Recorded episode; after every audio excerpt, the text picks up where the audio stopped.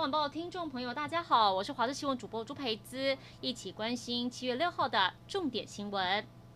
台中市甲旺市场因为出现两名摊商确诊，台中市政府要求市场停业三天，加上周一休市，停了四天的石甲旺市场六号一早重新复业，人潮明显少了一半。摊商们都说已经全数快筛了，市场也定时消毒。另外对人流管控，希望人潮也能够慢慢回流。百市疫情有机会趋缓吗？台北市长柯文哲指出，在中正区靠近南机场夜市的国宅有潜藏的不明感染源。比照虎林专案，就从今天早上八点开始出动将近十部公车，将报名裁检的四百多名里民陆续再到和平跟中心两家医院做裁检。里长说，虽然早上只有四百多人报名，但还是有里民在观望。预计明天早上还会请和平医院协助没有报名但想裁检的民众做筛检。但是有民众就认为，其实早就发现社区里有人确诊了，但是都没有看到大规模消毒，认为北市府疫调跟处理慢半拍。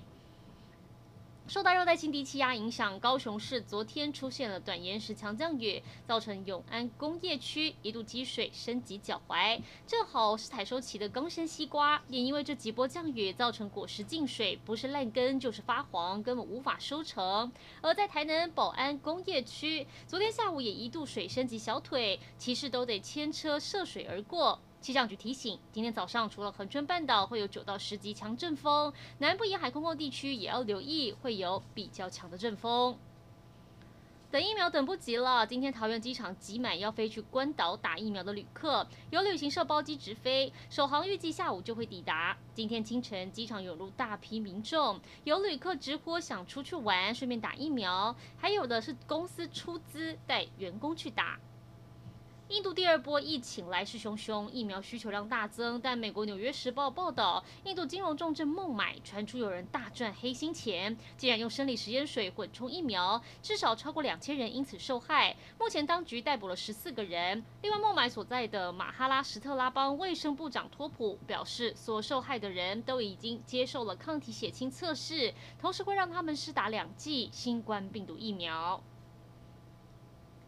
一起来关心国内天气。目前热带性低气压在台湾西南方海面持续朝中国前进。上午恒春半岛容易有九到十级强阵风，沿海跟大台北地区都会有比较强的阵风，临近海域会有比较大的风浪。受到外围环流影响，东南部地区恒春半岛有阵雨或雷雨，清晨到上午是有局部大雨。宜花跟南部地区也有局部降雨。白天随着热带系统移到台湾西南方海面，南部降雨趋缓，各地大多是多云到晴，留意午后西。西部以及近山区的平地会有局部短暂阵雨，不排除有局部大雨发生的几率。